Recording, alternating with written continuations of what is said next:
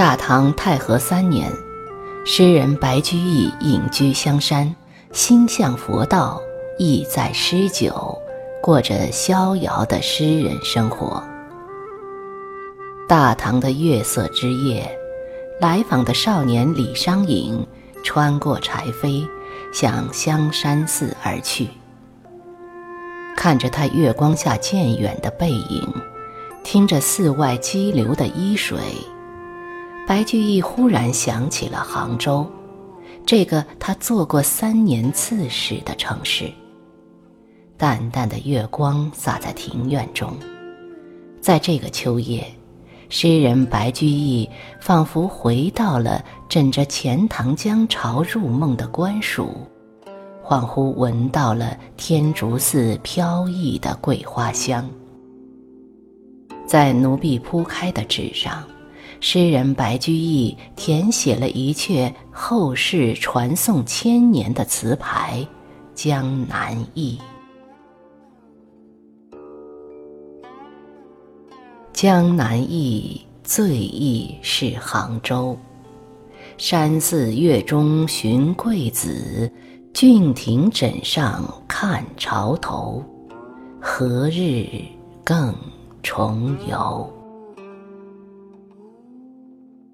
诗人白居易写罢，抛笔唏嘘不已。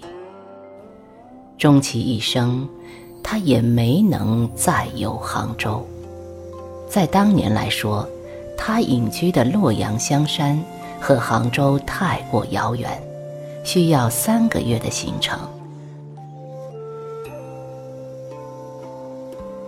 杭州若无白雨苏。风光一半见西湖。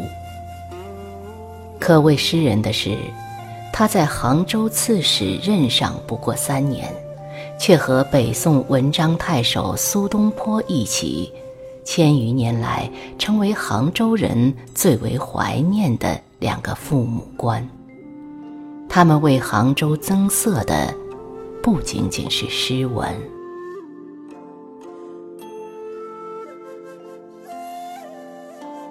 唐穆宗长庆二年，诗人白居易出任杭州刺史，这是他第二次来到杭州。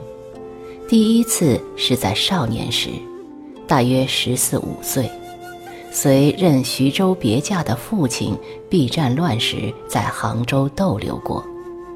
那是大唐贞元初年，其时的苏州和杭州已是东南名郡。白居易避乱两地时，正值诗人韦应物任苏州刺史，房如赋任杭州刺史。韦房二人皆为豪人，常聚文人诗酒唱和。白居易对此十分艳羡，只可惜他已幼见不得与游宴。待到白居易果真出守杭州。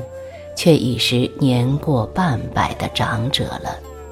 从洛阳的夏天一直走到杭州的秋天，长庆二年十月一日，诗人白居易搭乘一艘小船来杭州上任了。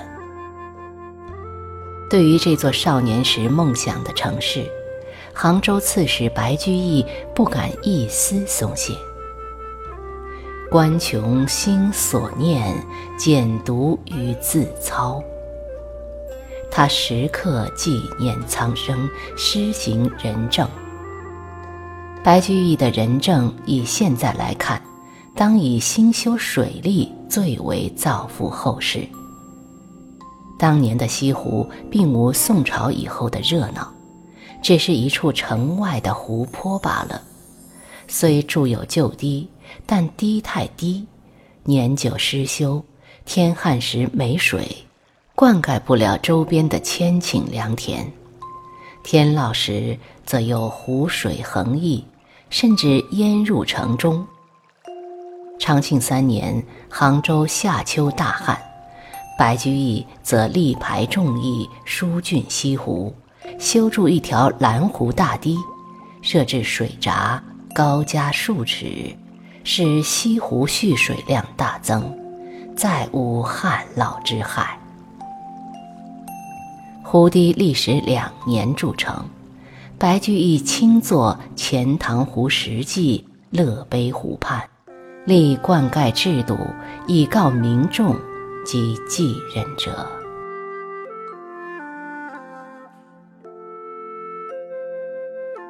西湖有三堤，三堤之中，白堤最早。这是现在的白堤和被纪念者无关。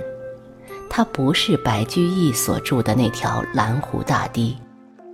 当年的白公堤是在宝处塔下的宝石山路武陵门一线。这条买鱼沽酒、行旅如云、走鸟呼鹰、飞尘蔽日的往昔通衢长堤，早已埋在城市繁华的脚下了。现在的白堤，唐时称为白沙堤。白居易诗中多有提及，就是孤山寺北贾亭西的绿杨阴里白沙堤。